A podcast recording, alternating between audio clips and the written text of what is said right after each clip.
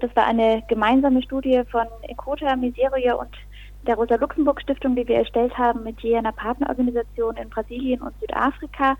Und äh, wir haben uns eben angeschaut, welche Pestizide oder Pestizidwirkstoffe genauer Bayer und BASF in Brasilien und Südafrika exemplarisch für viele andere Länder des globalen Südens über eigene Produkte vermarkten.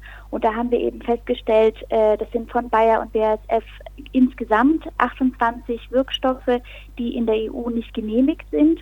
Nun ist immer das gängige Argument von äh, Pestizidkonzernen wie Bayer und Monsanto nicht genehmigt, heißt noch lange nicht verboten.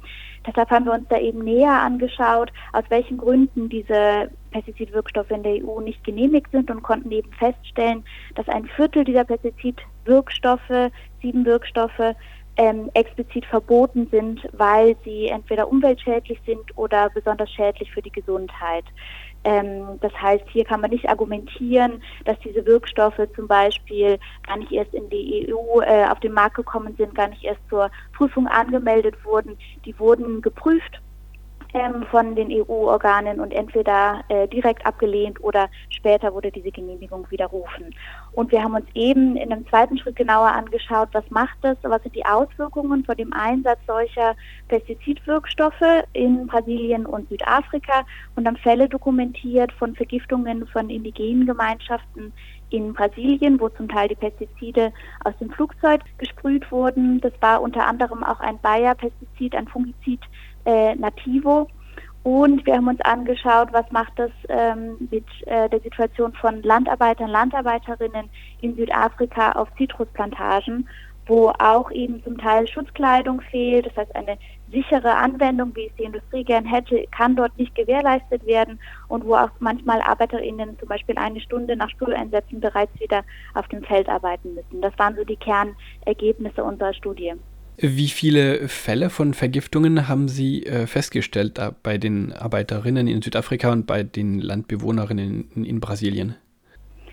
Also da gibt es äh, ganz wenige Zahlen äh, dazu und das ist ein riesengroßes Problem, dass diese Zahlen nicht erfasst werden. Im globalen Maßstab zum Beispiel äh, sind alle sind die einzigen Zahlen, auf die man sich da berufen kann, aus dem Jahr 1990. Seitdem gab es keine, äh, keine neueren wissenschaftlich fundierten Erkenntnisse ähm, die eben im globalen Maßstab durchgeführt wurden. In Brasilien ähm, gibt es noch eine relativ gute Erfassung. Da ist zum Beispiel 2017 äh, gab es 7200 registrierte von registrierte Fälle von Pestizidvergiftungen.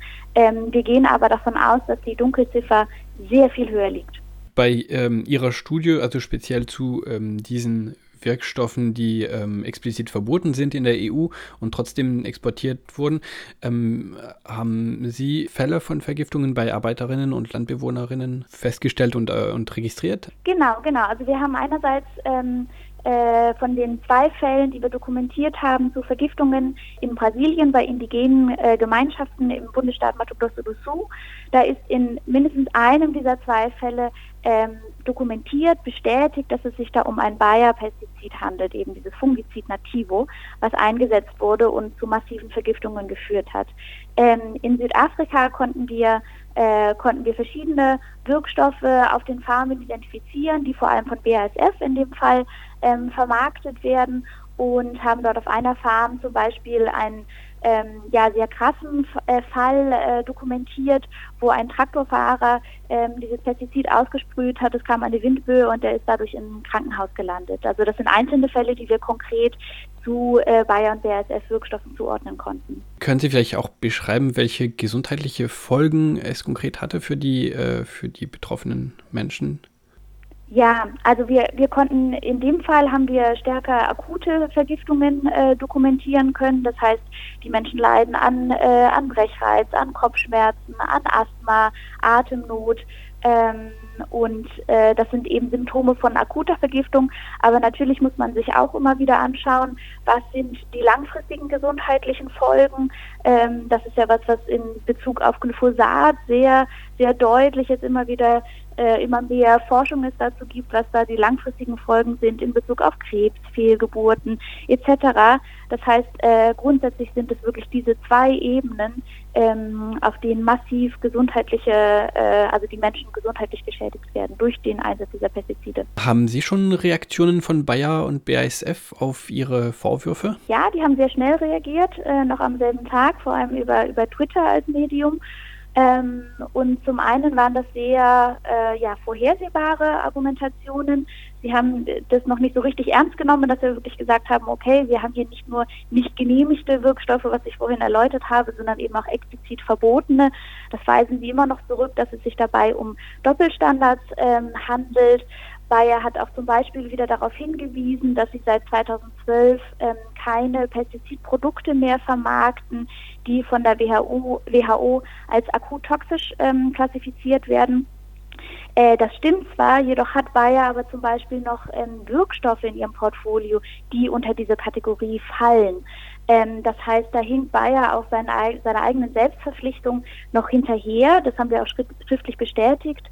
Ähm, und andere Argumente waren, dass Bayer seit also letzten Sommer schon angekündigt hat, dass sie gerade in einem Prozess stecken, um äh, die Sicherheitsstandards von Pestiziden, Pestizidzulassung weltweit äh, zu verbessern. Da konnten wir aber bislang noch keinerlei Ergebnisse sehen und bisher hat sich für unsere Partner in Brasilien und Südafrika an der Situation absolut nichts geändert. Also die Studie wurde veröffentlicht ähm, kurz vor der Hauptversammlung von Bayer. Hat es äh, Folgen für diese Hauptversammlung?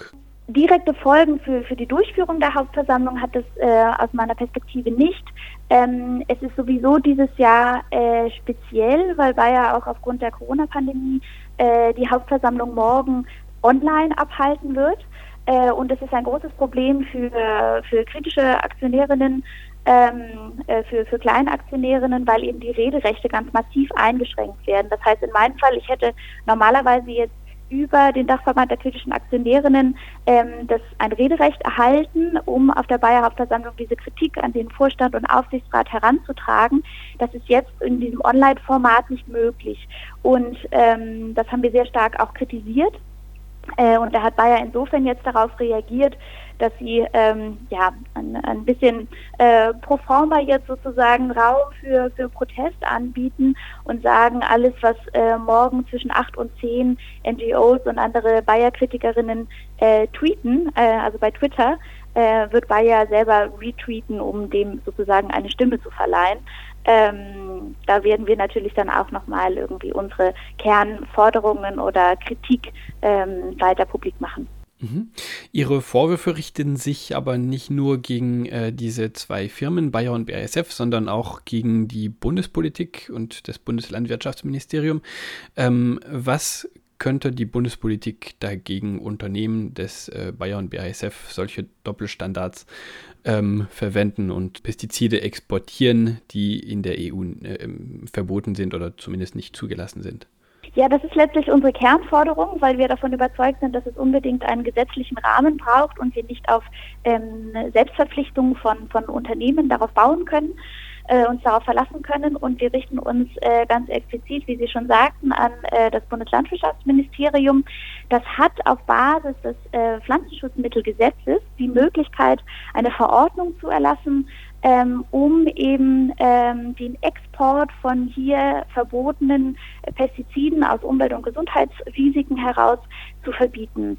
Und das ist ganz spannend. Wir haben sozusagen ein Vorbild, nämlich in Frankreich. Dort wurde so ein Gesetz bereits verabschiedet und soll 2022 in Kraft treten. Das heißt, da ist es schon so, dass jetzt der, ähm, der Export von hier verbotenen, also in der EU verbotenen äh, Wirkstoffen ähm, verboten wird, sein wird. Ähm, und genau das fordern wir eben von der, von der Bundesregierung auch, um diesem Geschäft mit Doppelstandards einen Riegel vorzuschieben. Handelsfragen und auch ähm, ökologische Fragen, auch äh, Fragen von, von äh, Chemieprodukten, die werden auch ähm, sehr viel auf EU-Ebene diskutiert. Gäbe es auch auf EU-Ebene ähm, Handlungsbedarf gegen solche Doppelstandards und gegen Exporte von Produkten, die in der EU nicht zugelassen sind? Ja, auf jeden Fall. Ähm, also natürlich wäre es das Beste, wenn wir eine EU-weite äh, gemeinsame Lösung hätten. Einerseits für den, also für ein Verbot des Exports von hier verbotenen Wirkstoffen, aber andererseits ist natürlich unsere mittel- und langfristigere Forderung, dass äh, sowieso hochgefährliche Pestizide nach der Definition vom Pestizidaktionsnetzwerk überhaupt nicht mehr vermarktet werden dürften. Und das ist eben auch eine Forderung, die unbedingt auf EU-Ebene und auch auf UN-Ebene ähm, verfolgt werden muss. Da ist zum Beispiel das Pestizidaktionsnetzwerk, von dem ich gerade sprach, äh, seit vielen Jahren aktiv ähm, und versucht dahingehend die, die Politik zu beeinflussen. Ähm, das ist eine ganz wichtige zentrale Forderung auf EU-Ebene, aber auch international.